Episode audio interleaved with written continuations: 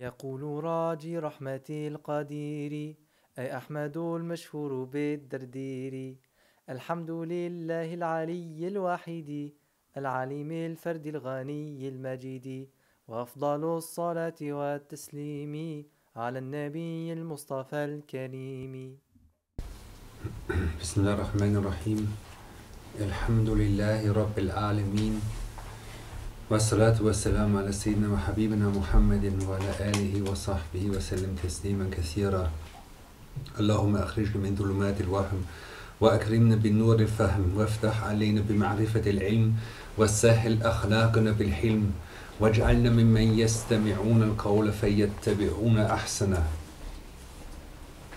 alaikum wa rahmatullahi wa barakatuh. Wir sind so bei, in, in der neunten Sitzung in der Unterrichtsreihe von Al-Kharid al-Bahir von Imam Ahmed al-Dadi rahimahullah wa nafa'na. Und äh, wir haben die letzten, das letzte Mal über jene Dinge gesprochen, die in Bezug auf Allah subhanahu wa ta'ala äh, möglich sind. Und wir haben eben gesagt, die Akida, die, die, die, Grund, die Grundlagen der Akida ist immer zunächst das zu lernen, was in Bezug auf Allah notwendig ist, in Bezug auf Allah unmöglich ist. Dann, was in Bezug auf Allah subhanahu wa ta'ala möglich ist. Und dann das Gleiche für die Propheten. Und an diesem Punkt sind wir jetzt und sprechen jetzt über die, über die Grundlagen dessen, was wir über Propheten wissen müssen.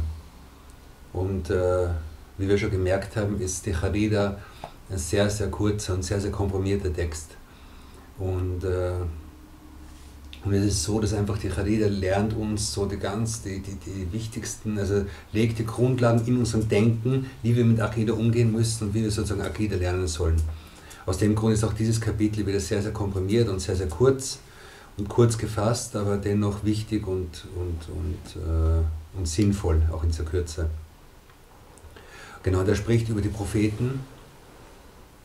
Und, äh, und wenn wir jetzt diese Einteilung ansehen, dass wir die Dinge einteilen in das, was notwendig ist, das, was möglich ist und das, was, was unmöglich ist in Bezug auf Allah, dann müssten wir zunächst einmal sagen, dass auch die Propheten, obwohl sie ein eigenes Kapitel sind, wir sprechen zuerst über Allah und dann über die Propheten, aber was sind diese Propheten in Bezug auf Allah? Und dann sagen wir, eigentlich gehört das Kapitel Propheten streng genommen, gehört es noch zu den Dingen, die für Allah möglich sind. Also Imam Tadir hat diese, diese, diese, diese Ordnung gemacht, er spricht zuerst über das Notwendige, dann über das Unmögliche und dann über das, was in Bezug auf Allah möglich ist. Ja, wie zum Beispiel, dass man ihn sehen kann, weil das letzte, was wir letzte Woche besprochen haben. Und jetzt spricht er über die Propheten, die eigentlich in den Büchern als eigenes Kapitel gelten, aber eigentlich noch immer unter dem, also streng genommen, noch immer Teil dessen, was für Allah möglich ist. Ja? Also es ist für Allah möglich, Propheten zu entsenden. Er ist nicht gezwungen dazu, er muss es nicht, die Propheten muss es nicht geben, sondern er wollte es machen. Und er hat es gemacht, das ist eine Barmherzigkeit für die Menschen. Und auf das weist Imam Tadir auch hin. Und nachdem Allah die Propheten gesandt hat und die Propheten, äh, den Propheten die Aufgabe gegeben hat, sich zu verkündigen, ist es für uns jetzt notwendig geworden, an sie zu glauben.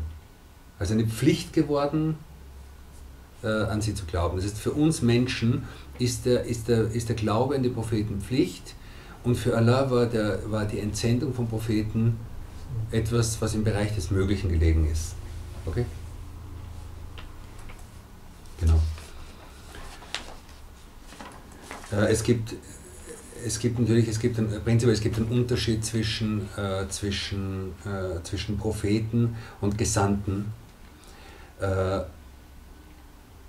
das eine ist, also streng genommen ist Propheten, ist, ist, ist Nabi oder Enbiya und die Gesandten sind die Rusul, Rasul und Rusul, diejenigen von also einer besonderen Gruppe unter den Propheten, welche geschickt worden sind, um eine bestimmte um eine bestimmte Botschaft den Menschen zu verkündigen. Mit der Aufgabe, das, was in, oder ein Teil dessen, was ihnen offenbart worden ist, auch zu verkündigen. Okay? Also die Propheten sind viele und die Gesandten sind eine spezielle Gruppe darunter und es sind äh, weniger. Okay? Hier, äh, streng genommen, in, in der, in der Charida spricht er eigentlich über Gesandte, über Rusul. Okay? Äh, also wenn ich jetzt, ich verwende die Begriffe Propheten und Gesandten jetzt in dem, in dem Zusammenhang von diesem Gedicht nicht im streng wörtlichen Sinn, sondern wenn ich Propheten meine, meine ich damit auch Gesandte. Okay? Gut. Äh, die Frage ist, welche, also wir, wir, uns geht es jetzt um die Frage, welche Eigenschaften haben diese Gesandten? Was ist für diese Gesandten notwendig, was ist für sie unmöglich und was ist für sie möglich? Das heißt, wir, wir, wir, haben jetzt, wir bekommen jetzt in dem Gedicht eine Grund, ein, Grund, äh, ein Grundraster, wie wir sozusagen die, die Gesandten Allahs einordnen sollen. Okay? Wie sollen wir über sie denken? Okay? Ganz allgemein gesehen ist es so, das, was für die Propheten notwendig ist, ist, dass sie alle Eigenschaften von Vollkommenheit haben, und zwar von Vollkommenheit auf menschlicher Ebene. Also, wenn wir sagen, Allah, Gott, hat, hat vollkommene Eigenschaften, dann meinen wir damit eine absolute Vollkommenheit. Und wenn wir über die, die Vollkommenheit der Propheten sprechen, dann meinen wir damit die Vollkommenheit auf menschlicher Ebene. Also die, die, die Art von Vollkommenheit, die Allah für die Menschen zugelassen hat und die für die Menschen möglich ist. Okay? Und, und, diese, und, und, und auf menschlicher Ebene haben sie sozusagen die Eigenschaften von Vollkommenheit. Und in Bezug, das heißt, wir haben jetzt die, sozusagen die ganze Menschheit in unterschiedlichsten Qualitätsstufen. Ne? Es, gibt, es gibt schlechte Menschen, es gibt mittlere Menschen, es gibt gute Menschen. Ne? Und an oberster Stelle von dem, was sozusagen im, im Menschengeschlecht möglich ist, sind die Propheten. Okay? Die Propheten sind die besten aller Menschen, die vollkommensten aller Menschen. Und alles, alle Eigenschaften, die diese Vollkommenheit beeinträchtigen würden, sind für Propheten unmöglich. Okay? Also es ist unmöglich, dass, äh, dass Propheten Eigenschaften bekommen, die diese Vollkommenheit grundsätzlich äh, äh, in Frage stellen. Okay? Gut. Und möglich sind für Propheten jene menschlichen Eigenschaften, die sie zwar mit anderen Menschen, mit normalen Menschen teilen, aber die ihren hohen Rang nicht irgendwie beeinträchtigen. Wir sprechen im Detail darüber. Das war jetzt nur sozusagen ein Überblick über das ganze Thema. Okay? Gut. Und dann haben, äh, haben wir aus den, aus den entsprechenden Versen, aus, den, aus, den, äh, aus, den aus, den, aus der Offenbarung, bestimmte Grundeigenschaften für die Propheten identifiziert, die grundlegend für sie sind und die sie unbedingt haben müssen, um ihre, um ihre, Seile, um ihre, ihre, ihre, ihre Botschaft zu verkünden. Das erste, die erste Grundeigenschaft ist die Eigenschaft von Amana. Amana. Amana wird übersetzt mit Vertrauenswürdigkeit, wird übersetzt mit Verantwortlichkeit, wird übersetzt mit Zuverlässigkeit. Okay, hier, hier in der Khadida, in unserer Übersetzung, ist es, äh, ist es Zuverlässigkeit. Okay? Das heißt, dass die, dass die Propheten innerlich und äußerlich äh, vor Sünden geschützt sind. Und dass sie in ihrem, sowohl in, in dem, was sie sagen, als auch dem, was sie machen, zuverlässig sind. Okay? Und damit verbunden ist eine Eigenschaft, also die sozusagen ein Synonym die man nennt Al-Isma, yani die Sünden, die Freiheit von Sünden. Okay? Die Freiheit von Sünden. Wie kommt man darauf? Wie kommt man darauf, dass Propheten keine Sünden haben? Allah sagt im Koran, wenn er über Propheten spricht, أولئك الذين هدى الله فبهداهم اقتدي. Das sind, sie sind es, also jene sind es, das sind diejenigen, die Allah recht geleitet hat. So nimm ihre Rechtleitung zum Vorbild. Das heißt, Allah hat uns es zur Pflicht gemacht, äh, die Propheten, äh, uns nach den Propheten zu richten, die Propheten als Vorbilder zu nehmen. Okay? Oder die Gesandten auch als Vorbilder zu nehmen. Ja? Würden sie Sünden machen, dann müssten wir uns diese Sünden zu einem Vorbild machen obwohl gleichzeitig wir durch die Propheten verpflichtet werden, keine Sünden mehr zu machen und Allah zu gehorchen. Und in dem ist etwas, was in sich widersprüchlich wäre. Okay? Ich, ich lese da noch einige Stellen vor, die das noch verdeutlichen aus dem Koran. Okay? Aber wichtig ist hier, dass, äh, dass eben Allah uns befiehlt, äh, die Gesandten zu Vorbildern zu nehmen. لَقَدْ كَانَ لَكُمْ فِي رَسُولِ اللَّهِ Uswatun Hasana.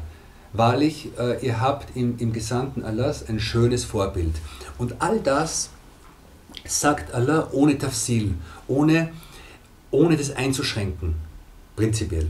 Also ohne zu sagen, ja, ihr habt, äh, ihr habt in den Propheten ein schönes Vorbild in Bezug auf die Prophetenschaft, aber nicht in Bezug auf ihr Leben oder in Bezug auf eine Sache, aber nicht in Bezug, sondern es ist absolut. Das, das, das, die Pflicht, sie es zum Vorbild zu nehmen, ist absolut.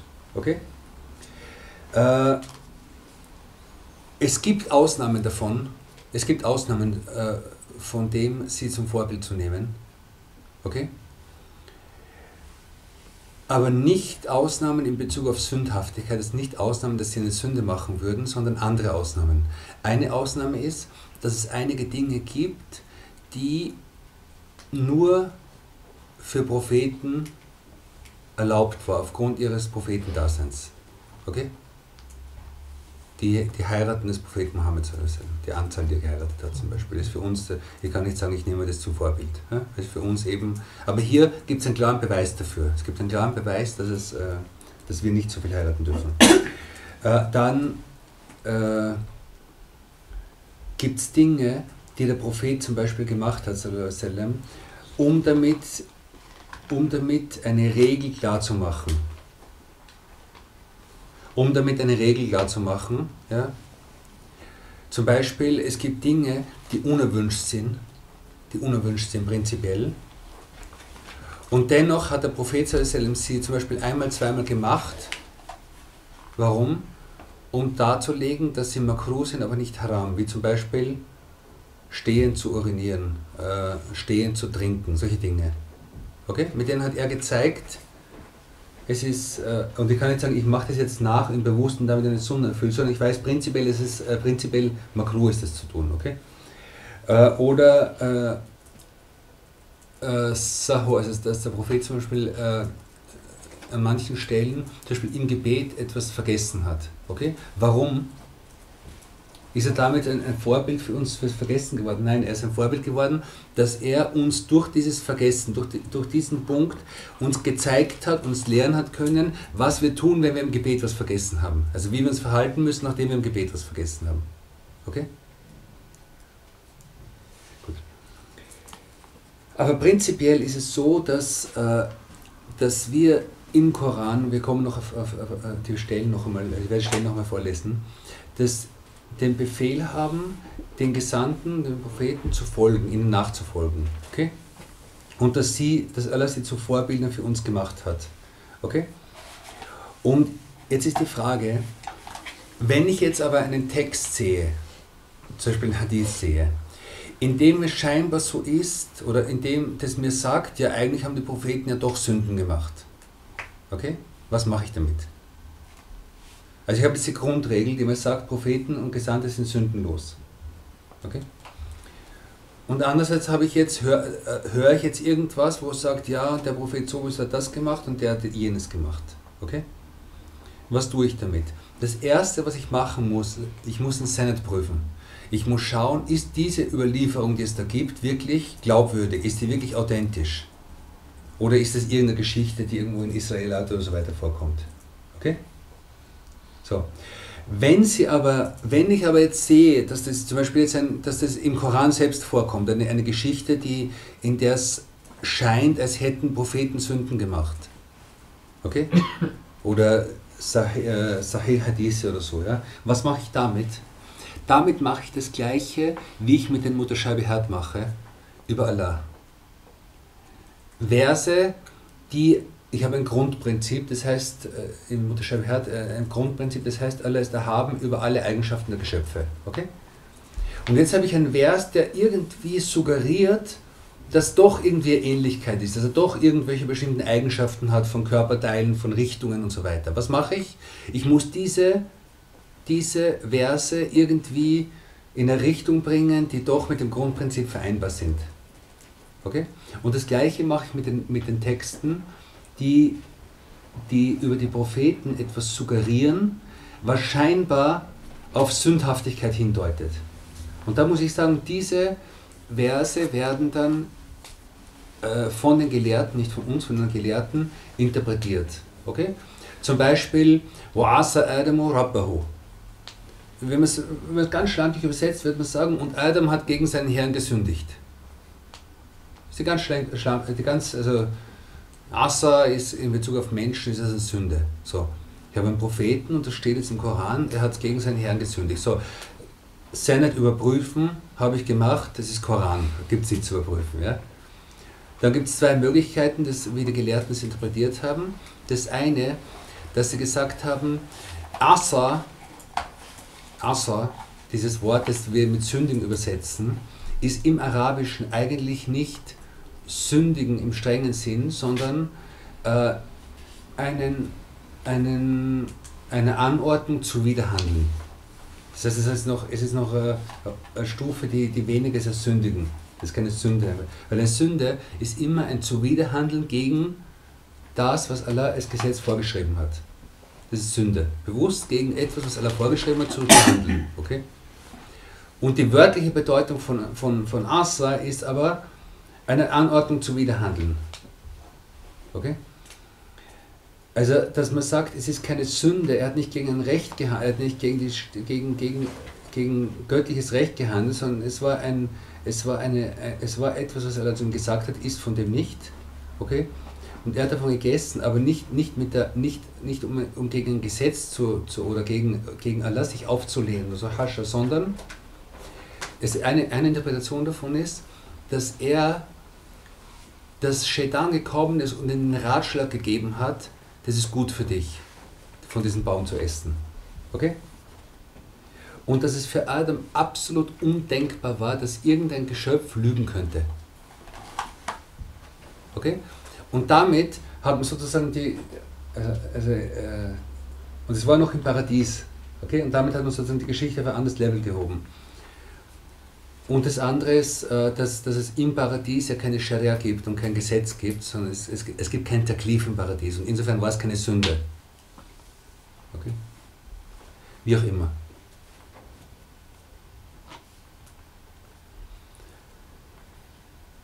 Ähm, was Sünden betrifft, gibt es zwei Arten. Es gibt große Sünden und es gibt kleine Sünden.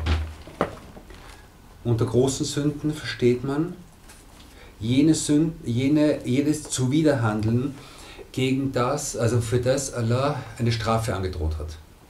Also alles, wofür Strafe angedroht hat, gilt als, als große Sünde. Okay? Und kleine, und kleine Sünden sind das, die verboten sind, aber für die keine Strafe angedroht ist. Okay? In Bezug auf große Sünden. Also angedroht im Sinne von im Koran erwähnt. Genau. Nicht, dass sie keine Strafe.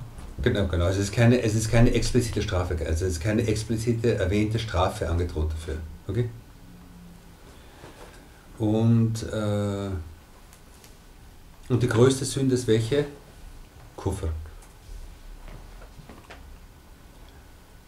Und dann gibt es die kleinen Sünden. Und dann gibt es noch, äh, also jetzt haben wir eine, sozusagen eine Achse, kleine Sünde, große Sünde. Dann haben wir eine andere Achse, nämlich es, es könnte ja sein, dass die Propheten äh, vor ihrer Prophetenschaft, theoretisch könnte es sein, dass sie sündhaft waren,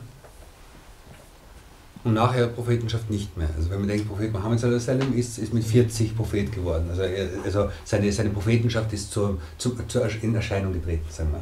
Er war schon immer Prophet weil es ein Hadith gibt, in dem es heißt, in dem gefragt worden ist, wann warst du Prophet? Und er gesagt, äh, dann war, also war noch nicht sozusagen materiell erschaffen. Also er war immer Prophet, aber, aber sein, in Erscheinung getreten ist es in dem Alter von 40. Und jetzt die Frage, ist es möglich, dass Propheten vor ihrer Prophetenschaft sozusagen als Menschen äh, große Sünden gemacht haben? Die Gelehrten sagen, in Bezug auf große Sünden ist es sowohl, sowohl vor ihrer Prophetenschaft als auch nachher absolut unmöglich. Okay? Und Imam Taldir äh, diskutiert auch jetzt nicht alle, diskutiert nicht alle, alle Stellen jetzt, in denen sozusagen äh, alle Stellen im Koran, in denen jetzt sozusagen möglichste, aus denen man verstehen könnte, dass der Prophet eine Sünde gemacht hat. Ich will jetzt nur eine ganz kurz äh, erwähnen. Äh, manche haben verstanden, äh, als Sidna Ibrahim, äh, als Sidna Ibrahim ist im Koran erwähnt, dass er sinngemäß, dass er, äh, dass er die Sonne äh, also scheinbar zu einem Gott nimmt. Ja, das ist mein Herr. Und dann geht sie unter und sagt, äh, ich bete niemanden an, der, also ich bete nichts an, was untergeht und so weiter. Also dass, dass er verschiedene, sozusagen verschiedene Dinge in der Schöpfung äh, vergöttlichen würde. Okay? Und damit, äh, auf den ersten Blick könnte man sagen, ja, aber die Propheten haben doch große Sünden, weil das eindeutig, die Sonne für Gott zu halten, ist eindeutig Schirk ja? und Unglaube. Und die, die Wahrheit in der Geschichte ist die, dass er das gemacht hat, um seine, um seine Leute um seine Leute äh, von Gott zu überzeugen. Er hat eine, eine Diskussion, er hat eine, eine, Argumentations, eine Argumentationskette geführt. Ja? Also zum Beispiel, ich mache jetzt einen Vortrag und spreche über die Existenz Gottes. Und ich sage, okay, es gibt jetzt keinen Gott und es gab einen Urknall. Was war vor dem Urknall? Es gab keinen Gott und es gab ein absolutes Nichts vor diesem Urknall irgendwann einmal. Ja? Es gab irgendwann früher, früher, früher gab es ein absolutes Nichts. Und ich sage, es gibt auch keinen Gott. Ja? So, wie entsteht aus diesem absoluten Nichts ein Etwas? Wie entsteht, also, also wenn man sagt, vor 10.000 Trillionen Jahren war irgendwann mal war, war kein Raum da. Und es war, kein, es war einfach nichts. Und ich sage, es war auch kein Gott da. Ja? Wie kann aus diesem Nichts, das ja ewig ist eigentlich, etwas entstehen? So, heißt das jetzt, dass ich Kuffer gemacht habe und behauptet habe, es gibt keinen Gott? Nein, ich habe sozusagen die Leute abgeholt dort, wo sie sind. Und habe dann gesagt, okay, ihr glaubt jetzt, es gibt keinen Gott. So, jetzt gehe ich mit euch mit und sage, es gibt wirklich keinen Gott. Wie ist das alles entstanden?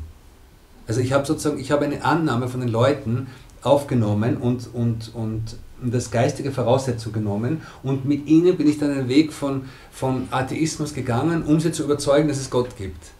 Ja? Und im gleichen Sinn kann ich sagen, okay, diese Sonne ist jetzt ein Gott. Oder ich kenne Leute, die sagen, wir beten Mutter Erde an. Mutter Erde ist der Gott. Okay, Mutter Erde ist jetzt der Gott. Und was ist mit den. Also so einfach argumentativ sozusagen die Leute abzuholen dort, wo sie sind. Okay? Gut. Also wir, die, die Gelehrten haben gesagt, große Sünden sind für die Propheten äh, vor, ihrem, vor ihrer Prophetie und also oder vor ihrer Gesandtschaft und nachher unmöglich. Äh,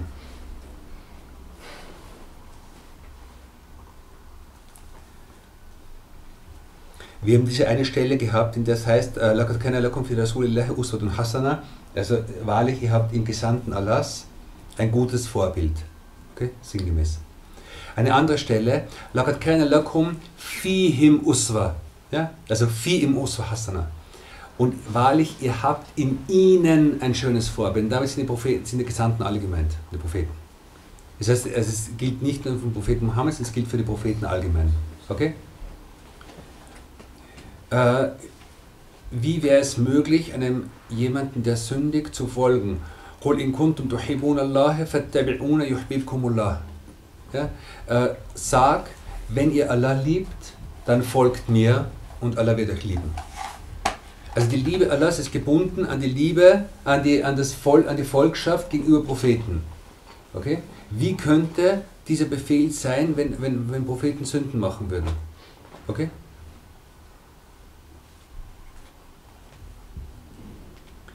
Dann gibt es einen Vers, der, der, der, äh, der vielleicht auch äh, schwierig zu verstehen ist. Ja?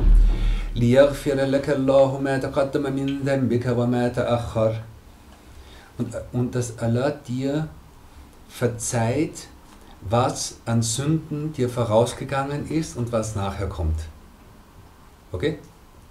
Und damit könnte man doch jetzt verstehen, okay, Allah verzeiht dir deine Sünden vorher und nachher. Das heißt, Du hast Sünden gemacht und alle verzeiht sie dir. Du wirst Sünden machen alle verzeiht sie dir. Hascha.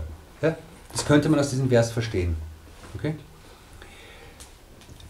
Der Tafsir davon ist der, dass, äh, dass Allah den, den, den, den Maqam und den Rang, die Rangstufe des Propheten sallam, so hoch stellt, dass er sagt, alles, was du gemacht hast an Sünden, äh, sei dir verziehen im Sinn von, äh, auch wenn du Sünden gemacht hättest, wären sie dir verziehen. Aber aus diesem Vers geht noch nicht hervor, dass wirklich eine Sünde, dass eine Sünde wirklich geschehen ist, sondern auch wenn du eine gemacht hättest, wären sie verziehen worden. In Bezug auf die Vergangenheit. In Bezug auf die Zukunft heißt, sagen die Gelehrten hier, die, die Marfira, also das, das Verzeihen, die Vergebung der Sünden für die Zukunft heißt, Allah wird dich schützen in Zukunft, dass du nie mehr Sünden machen wirst. Also hier sozusagen ein Versprechen. Also der, der Vers deutet auf den hohen Rang des Propheten sallallahu alaihi wasallam. Ja? Selbst wenn du eine Sünde gemacht hättest, wäre es dir verziehen worden und in der, in der Zukunft schützen wir dich vor allen Sünden. Okay? Und äh, ein anderer Tafsir ist der, dass, dass das, was äh, die guten Taten eines Menschen sind nach oben hin unendlich. Das heißt, äh, zum Beispiel, ich bete, jemand beginnt zu beten, okay? Jemand hat, hat sein Leben lang noch nicht gebetet und jetzt beginnt er endlich. Hat Tauber gemacht und beginnt, und, und beginnt zu beten, okay? Und das Erste, was er macht, der hat eigentlich keine Ahnung von Voodoo, er weiß eigentlich überhaupt nicht, wie das Gebet funktioniert, er hat nur irgendwie das Gefühl, er muss jetzt irgendwie, das, also, also sein Herz hat Sehnsucht nach Allah und er macht jetzt etwas, was sehr ähnlich wie ein Gebet aussieht, weil er einfach noch keine Ahnung hat, okay? Das ist eine Stufe. Was macht er dann? dann betet er seine Pflichtgebete und lernt zumindest genau, wie man Wunder macht, wie man Russel macht, wie, wie das Gebet genau aussieht. Okay? Dann langsam macht er weiter und langsam kommt ein bisschen Präsenz in sein Herz und er spürt ein bisschen, äh, dass das mit Allah zu tun hat und so weiter. Okay? Dann beginnt er seine Sunna-Gebete zu machen. Dann wird sein Gebet besser. Langsam lernt er sich wirklich im Gebet zu konzentrieren. Langsam lernt er dann äh, zusätzliche Gebete zu machen. Dann irgendwann einmal steht er in der Nacht auf und so weiter und so weiter und so weiter, bis er irgendwann zu einem Punkt kommt, den die Gelehrten in den Büchern beschreiben, dass die, die, die, äh, das Gebet ist, ist die Himmelsreise der Gläubigen.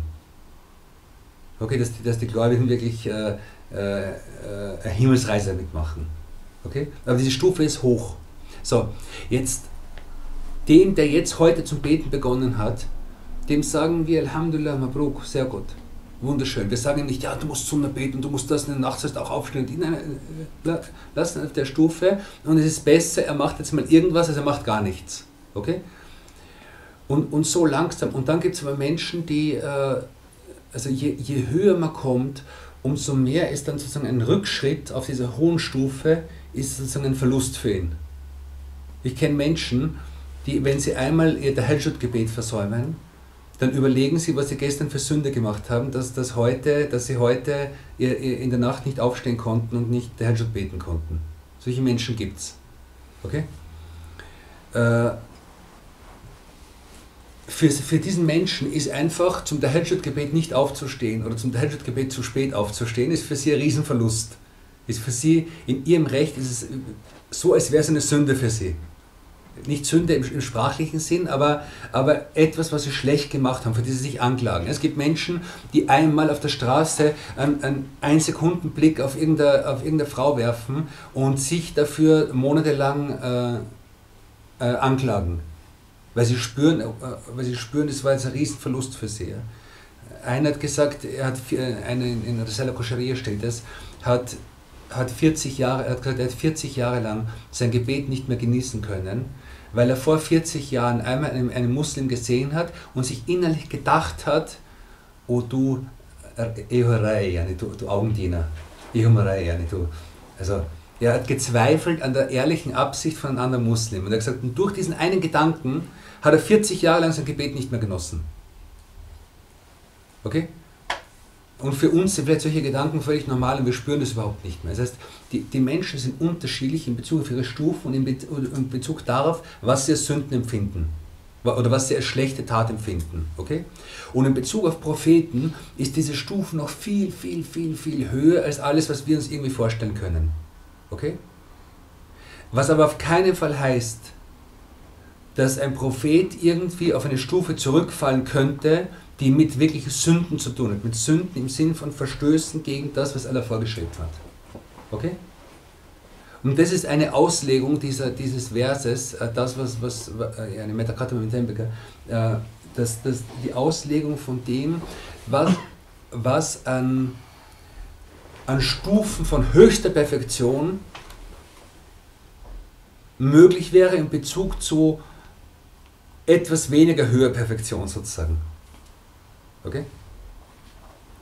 Und hier sagen die, die, die, die äh, gibt es einen Spruch, der sehr bekannt ist, Hasanatul Abrar Sayyat al-Mukarrabin. Die, die guten Taten der, der, die guten Taten von frommen Menschen sind die schlechten Taten von, von, von, von nahestehenden Menschen. Das heißt, es gibt eine Stufe von frommen Menschen, die, die fromm sind ja, und, und die sagen, okay, diese Tat, die ich jetzt mache, ist gut. Ja, um 4 Uhr aufzustehen, 4 Uhr morgens aufzustehen und der und der zu beten ist gut. Ja? Aber für andere Menschen ist um 4 Uhr aufzustehen eine Katastrophe, weil sie eigentlich um 2 aufstehen und von 2 bis 5 Uhr beten oder so. Ja? Also, und die, die guten Taten der einen sind die schlechten Taten der anderen. Aber natürlich, äh, das Gesetz an sich gilt für alle. Ja? Und da gibt es keine Unterschiede. Aber in Bezug auf die Stufen des Guten gibt es Unterschiede. Okay. Gut, also wir haben darüber gesprochen, dass, äh, dass es unmöglich ist, dass die Gesandten nach ihrer, ja, also nach dem, von dem Zeitpunkt an, wenn sie wirklich schon Gesandte sind, wenn ihre Gesandtschaft in ihre Prophetie in Erscheinung getreten ist, dass sie dann große kleine Sünden machen, aufgrund der Notwendigkeit, dass die Menschen ihnen folgen. Die Frage ist, was ist vor, was ist vor diesem Zeitpunkt?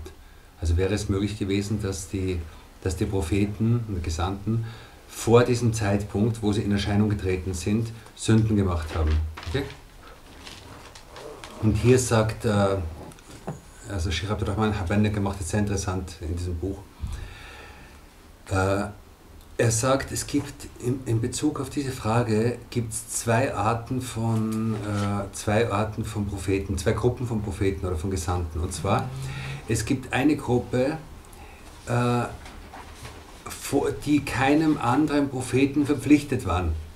Klassisches Beispiel, Adam a.s. Ja?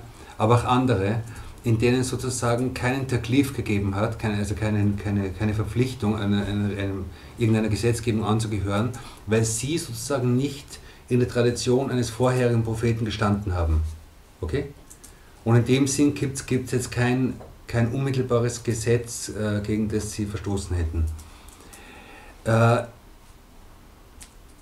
aber er sagt, aufgrund der, aufgrund der hohen menschlichen Eigenschaften, die Propheten an sich haben, ja, ist es, und, und auch von dem, was man von den Propheten weiß, vor, vor ihrer Prophetie schon, weiß man, dass sie sozusagen menschlich gesehen so hohe Eigenschaften gehabt haben, dass Sündhaftigkeit für sie nicht möglich gewesen wäre. Also,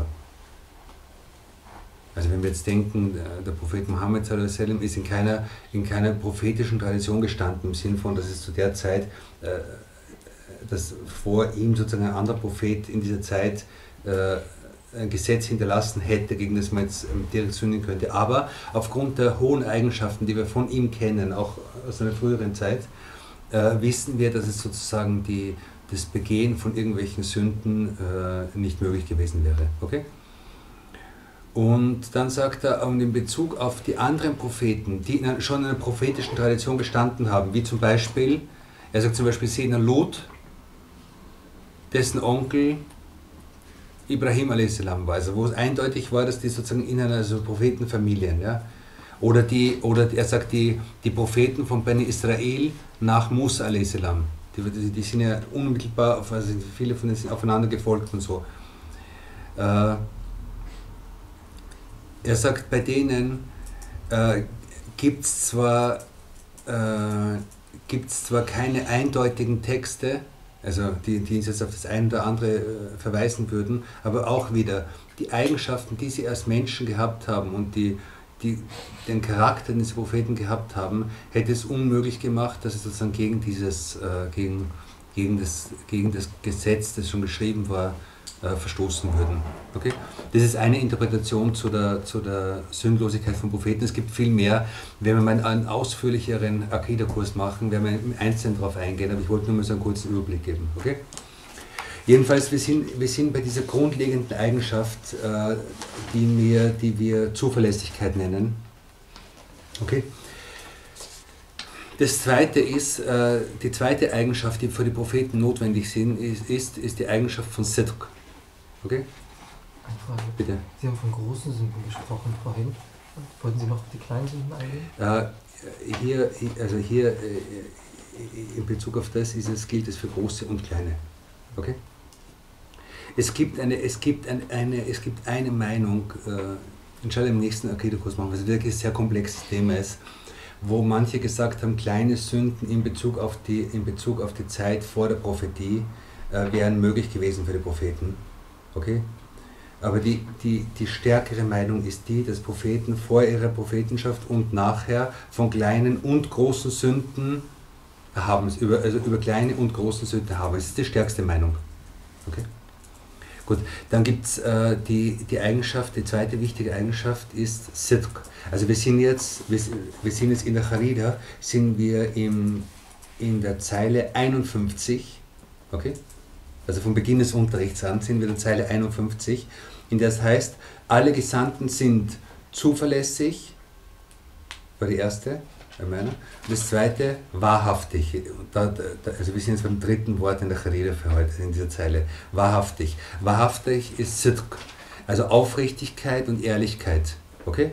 Dass sie nicht lügen. Und diese Eigenschaft ist eigentlich eine ist eigentlich, würde eigentlich unter die Eigenschaft der Männer gehören. Das heißt, sie ist eigentlich eine, ein Teil ihrer Zuverlässigkeit, ein Teil ihrer Sündlosigkeit. Okay? Aber man erwähnt sie extra, man erwähnt extra, dass Propheten Sidq, die Eigenschaft von Sidq haben, weil es so wichtig ist. Warum? Weil die Propheten uns Dinge mitteilen. Also die Gesandten, wenn ich Propheten meine, in dem Zusammenhang manche Gesandte, äh, uns, uns Dinge mitteilen und, diese, und dass diese Dinge der Realität entsprechen, dass sie nichts dass sie nicht lügen und dass sie keine Unwahrheiten sagen. Okay? Gut. Aus der, und eine Bestätigung ihrer Ehrlichkeit und ihrer Aufrichtigkeit sind die sogenannten äh, Wunder, Mu'jiza.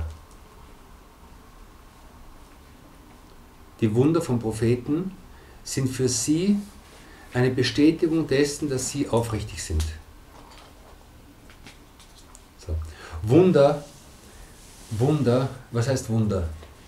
Wunder sind im Prinzip Dinge, die geschehen, welche geistig gesehen möglich sind, aber von der Gewohnheit der Dinge her, von dem gewohnten Lauf der Dinge, äh, welche außergewöhnlich sind, nichts anderes. Also Wunder sind nichts anderes als außergewöhnliche Dinge, welche geistig im Bereich des Möglichen liegen.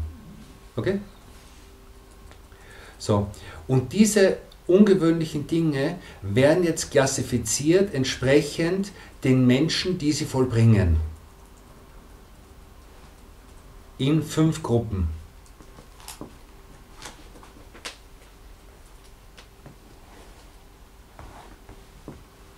Das Wichtigste, was wir, über was wir jetzt eigentlich hier sprechen, ist die, ist die Gruppe von Mu'jiza. Etwas, was geschieht, was ungewöhnlich ist, was sozusagen die normalen, die normalen Naturgewohnheiten durchbricht und was die Prophetenschaft, was die Prophetenschaft dieses Menschen bestätigt. Und dazu gehören die Wunder des Propheten Mohammed, die Wunder des Propheten von Ibrahim, von Musa und so weiter, die, die uns überliefert sind. Okay? Dinge, die ungewöhnlich sind, dass aus der Hand des Propheten Wasser geflossen ist ist ungewöhnlich. Normalerweise fließt kein Wasser aus einer Hand. Ja? Aber das, das war eine Bestätigung, äh, dass das Feuer für Ibrahim äh, kühl und friedlich geworden ist. Es war eine, Bestätigung seiner Prophetenschaft und so weiter. Das ist eine Gruppe Mu'jiza. Es gibt für Propheten gibt's noch Dinge, die geschehen können, die vor ihrer Prophetenschaft, vor ihrem Erscheinen als Propheten ge geschehen. Und die nennt man wie? Irhasad, Irhas, Irhas, Irhasad.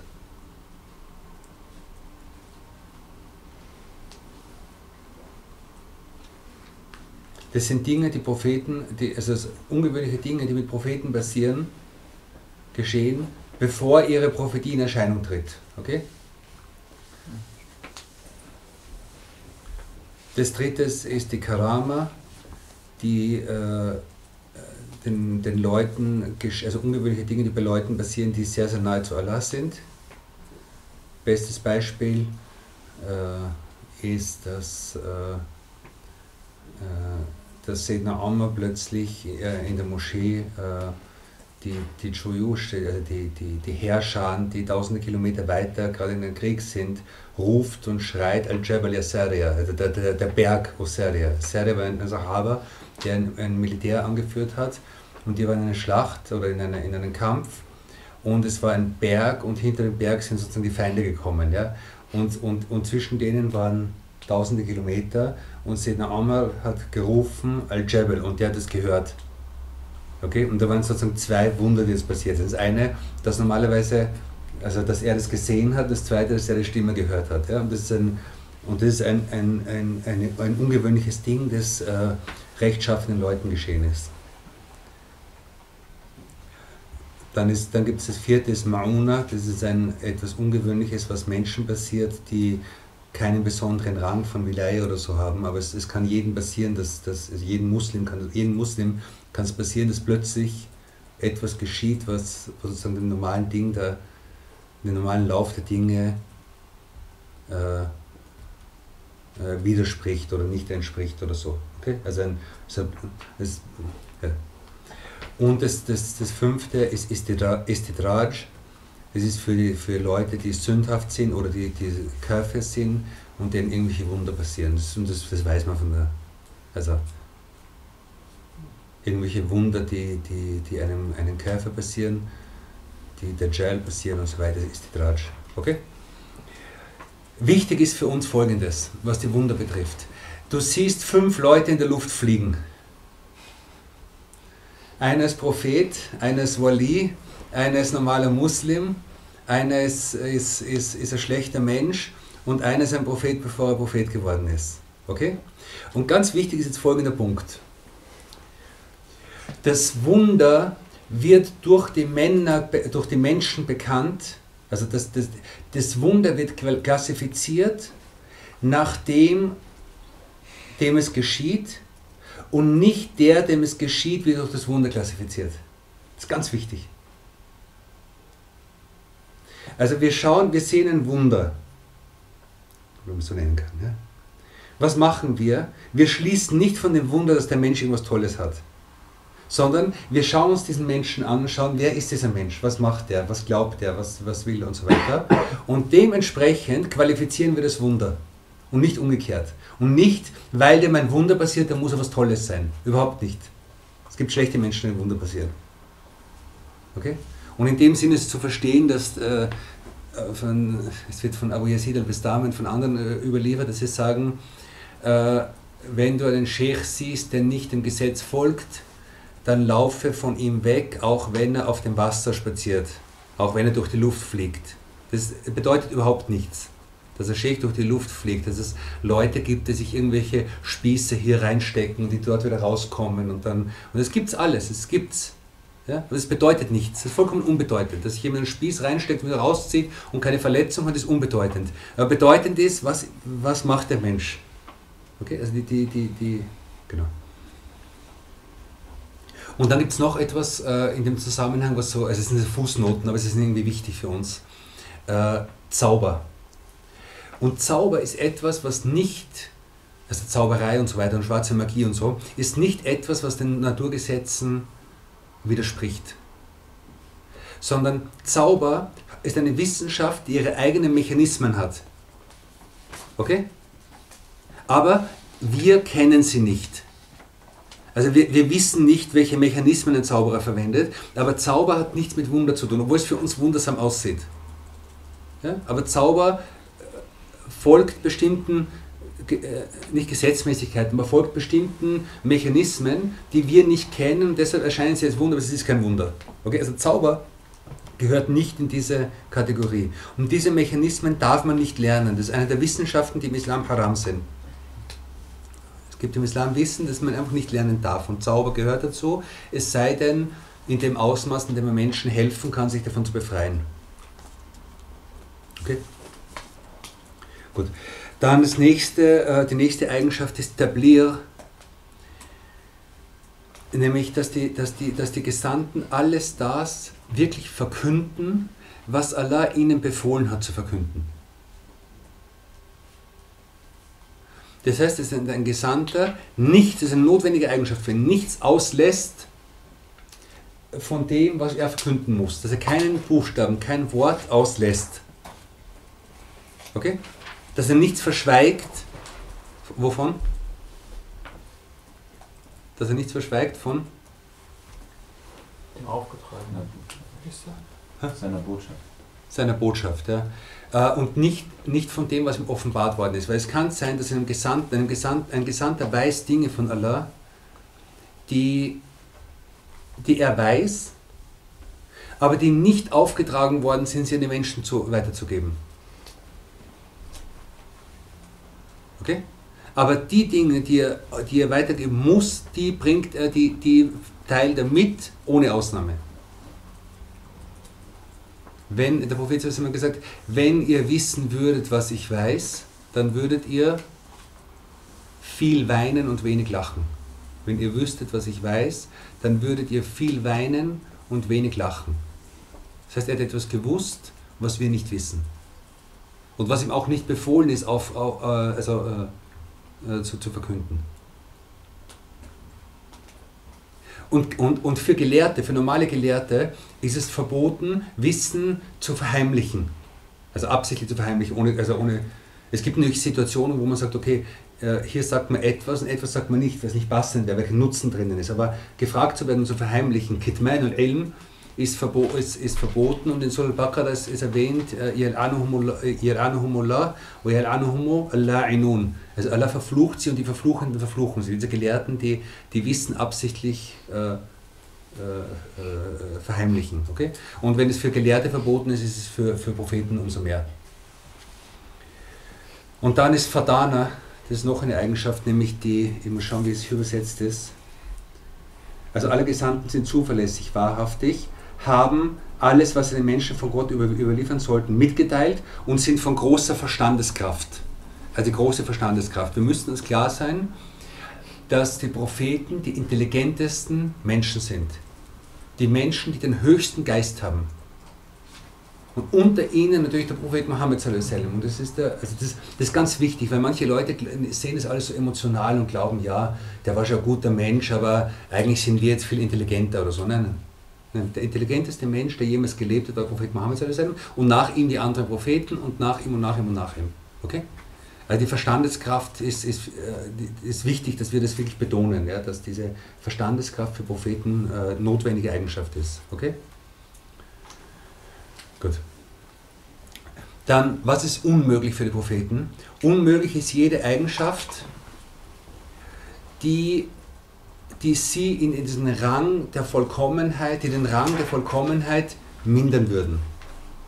Die ihnen diese, also wenn jetzt der Prophet, äh, und das heißt praktisch gesehen, die Gegenteile, zunächst einmal die Gegenteile all der Eigenschaften, die wir, die wir äh, erwähnt haben. Es ist unmöglich, dass ein Prophet lügt. Es ist unmöglich, dass ein Prophet absichtlich wissen oder etwas von seiner Risala äh, ver, ver, versteckt. Es ist demgemäß unmöglich, dass ein Prophet Sünden macht ja, und so weiter. Okay? Die Gegenteil, also die Eigenschaften sind unmöglich, die den Rang der Vollkommenheit, der menschlichen Vollkommenheit für sie nehmen würde. Was ist möglich? Möglich sind alle menschlichen Eigenschaften, ja, die diesen Rang der Vollkommenheit nicht mindern. Okay? Und die Ungläubigen haben sich gewundert darüber. Ja? der Arm, ويمشي في الأسواق Sie haben sich gewundert, der Prophet Mohammed, er isst, er nimmt Nahrung zu sich, er isst und geht in den Märkten. Wie kann das sein, dass, dass ein Prophet, dass ein Prophet so banal ist, dass er, dass, dass, dass er, dass er solche, solche normalen menschlichen Eigenschaften hat? Und die Antwort ist, es ist überhaupt nichts, was den Menschen mindert. Im Gegenteil, wir kommen gleich dazu. Äh, und es scheint eine, und das ist auch wichtig, es scheint eine menschliche Eigenschaft zu sein, dass man gern idealisiert. Menschen idealisieren gern. Menschen idealisieren Schauspieler, Sänger, Fußballspieler, die stellen sich irgendwas Tolles vor, äh, irgend, Freundinnen, Lebenspartner, ja, die werden idealisiert, werden zu Übermenschen gemacht und wenn sie irgendwann das nicht mehr bringen, dann bricht das Bild zusammen.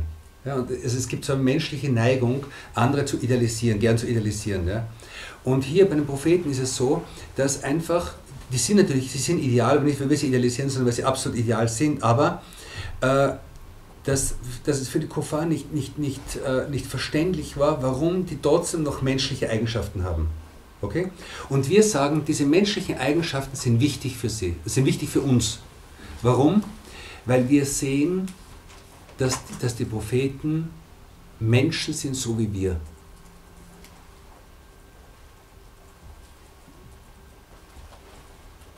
Imam Salkani sagt, Allah hat, Allah hat in seiner vollkommenen Erhabenheit hat den Menschen befohlen, ihn anzubeten.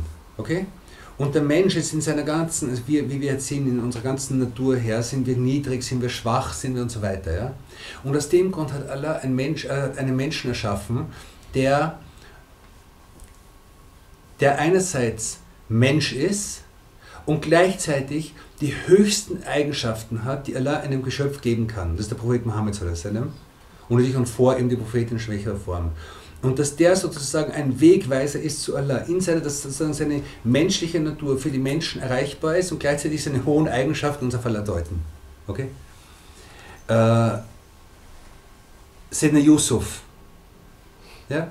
Wäre Yusuf ein Engel gewesen, dann würden wir sagen, okay, die Frau hat versucht, ihn zu verführen.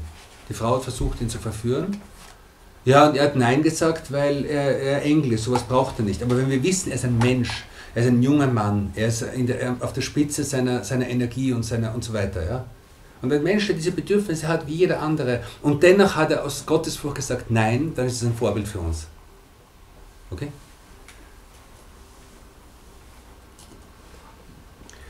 Und äh, auch zum Beispiel, dass, äh, dass Propheten Krankheiten haben können dass Propheten leiden können, dass Propheten von gewissen Dingen betroffen werden in dieser Welt, von Prüfungen in dieser Welt, dass sie für uns zeigen, wie wir mit Leiden umgehen, wie wir mit Problemen umgehen, wie wir mit Trauer umgehen. Und das ist ganz wichtig. Also wenn wir sehen, äh, dass der Prophet sallam, über Sede Khadija geweint hat und über seinen Sohn Ibrahim geweint hat und so weiter, ja, getrauert.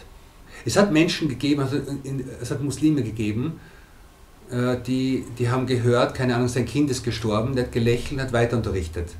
Und der hat einfach so vollkommenes, vollkommenes Islam, vollkommene, vollkommenes Vertrauen zu Allah. Und es war, war, für ihn kein Verlust mehr, weil es einfach, weil er gewusst hat, okay, Allah hat ihn genommen und er ist vollkommen zufrieden damit. Ja. Und jetzt sagt man, okay, aber warum hat der Prophet Mohammed das, das nicht, warum hat er getrauert? Weil er in seiner Ausgeglichenheit ein Vorbild für alle gewesen, äh, äh, also äh, gewesen ist. Ja? Es gibt Menschen, die diese, diese Eigenschaft von Tawakkul so perfektioniert haben, dass sie auch beim Tod nichts mehr, einfach nur mehr gelächelt haben. Ja? Aber der Prophet Mohammed war sozusagen das absolute Vorbild der Mitte für, für uns alle. Ja? Und hätte er sozusagen über dieses Gefühl der, das Gefühl der Trauer nicht mehr gehabt, dann wäre das sozusagen ein Vorbild für alle gewesen, das wäre zu schwer. Und darum ist es sozusagen das, das Vorbild, diese Vorbildfunktion. Okay? Genau. Und was auch möglich ist für, was auch möglich ist für, für Propheten, was, was geschehen kann, ist Saho, nämlich ein leichtes Vergessen. In dem Sinn, dass, äh, eben dass, dass, man, dass es sein kann, dass ein Prophet zum Beispiel jetzt in, in im Gebet äh, einmal vergisst, äh, zwischen drei und vier Raka zum Beispiel. Warum? Damit wir lernen, wie, wie, was wir tun müssten, wenn wir es vergessen haben. Aber es ist unmöglich, dass ein Prophet vergisst, wie die Offenbarung war. Dass er sagt, na, heute sagt er, Efelayakilun und morgen ist Efelayatafakarun, äh, ich habe mich gestern geirrt. Das ist unmöglich. In Bezug auf die, auf die Offenbarung ist es unmöglich. Okay? Und äh, Scherchin schreibt in seinem Buch die Funktionen der Propheten. Warum gibt es Propheten für uns? Was lehren uns die Propheten so als, als Stichpunkte? Ein Punkt, den sie uns lehren, ist die Liebe zu Allah. Und ich glaube, dass es wirklich ein wichtiger Punkt ist in der Zeit jetzt, dass wir uns klar sein müssen, das Erste, was, was, was uns an den Beziehungen des Propheten Mohammed interessiert, ist seine Beziehung zu Allah. Weil es wird immer jetzt geredet, ja, er war, ist alles schön und richtig, ja, er war ein so nett zu seinen Frauen, der war so nett zu seinen Kindern, der war so nett zu seinen Dienern, der war so nett zu den und so weiter. Stimmt alles, ja. Aber die erste, die erste Hauptsache, die, die, die, die uns interessiert, ist eigentlich seine Beziehung zu Allah. Und der, das ist, seine, das ist die wichtige, auch eine wichtige Sunna oder eine der wichtigsten Sunnas, die er uns überliefert hat. Wie hat er sich zu Allah gerichtet? Und es droht, dieser Punkt droht verschwiegen zu werden. Man spricht immer nur über seine menschlichen Beziehungen, man spricht fast nicht mehr über seine Beziehung zu Allah. Und, die, und der ist er, ist er in erster Linie also ist er genauso Vorbild für uns. Ja? Das zweite, äh, der zweite Punkt, den er nach hinten hinein ist die, der Gehorsam gegenüber Allah. Das dritte ist, dass, äh, also dass, dass die Propheten uns Gehorsam äh, lehren, dass die Propheten Vorbilder sind für uns in ihrem Leben, dass sie uns zeigen, wie man Dauer macht, dass sie, vor, also dass sie, dass sie Beispiele sind für Dauer in der Gesellschaft und dass sie auch zeigen, wie Gesellschaften zu korrigieren sind, wie man Missstände in der Gesellschaft, wie man mit Missständen in der Gesellschaft umgeht. Ja? Und all das ist sozusagen diesen prophetischen, äh, diese prophetische Lehre. Okay? Der letzte Punkt, dann sind wir fertig mit dem, der letzte Punkt ist, dass, äh, und da komme ich jetzt wieder auf den Anfang zurück, dass die Entsendung der Propheten für in Bezug auf Allah eine Möglichkeit war, also etwas im Bereich dessen ist, was für Allah möglich ist, aber was auf keinen Fall verpflichtend ist. Okay? Das heißt, Allah hat die, hat die Propheten in diesen Funktionen, die ich jetzt erwähnt habe und in anderen, als reine Barmherzigkeit entsandt ja, und nicht aus, aus einer Notwendigkeit, aus einer Pflicht, die ihm auferlegt worden wäre. Warum sagt man das? Weil wieder, weil die Mu'tazila behauptet hätten, Allah wäre sozusagen verpflichtet gewesen, aus, dieser, aus diesem Grundsatz, den wir letztes Mal schon erwähnt haben, dass er immer das Beste für die Diener machen muss, wäre verpflichtet gewesen, Propheten zu senden. Und das, und das, und das wird hier in diesem, das wird damit sozusagen abgelehnt. Und jetzt äh, lesen wir eben diese drei Zeilen, die wir heute erklärt haben. Alle Gesandten sind zuverlässig, wahrhaftig, haben alles, was sie den Menschen von Gott übermitteln sollten, mitgeteilt und sind von großer Verstandeskraft. Okay? Das Gegenteil davon ist im Hinblick auf sie, also auf die Gesandten, unmöglich. Okay? Das Gegenteil ist unmöglich. Und menschliche Eigenschaften und Tätigkeiten, wie zum Beispiel Essen, sind für sie jedoch möglich. Also wir haben die Notwendigkeiten, die Unmöglichkeiten die Möglichkeiten.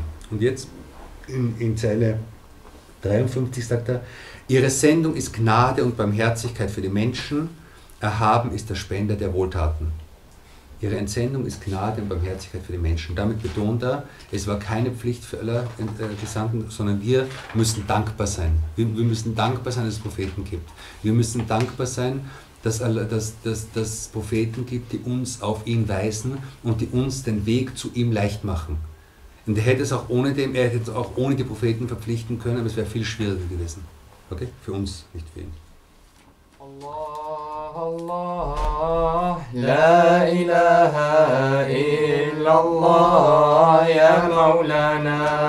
الله الله. لا. إله إلا الله يا مولانا. يا طالب الفنا في الله. يا طالب الفنا في الله.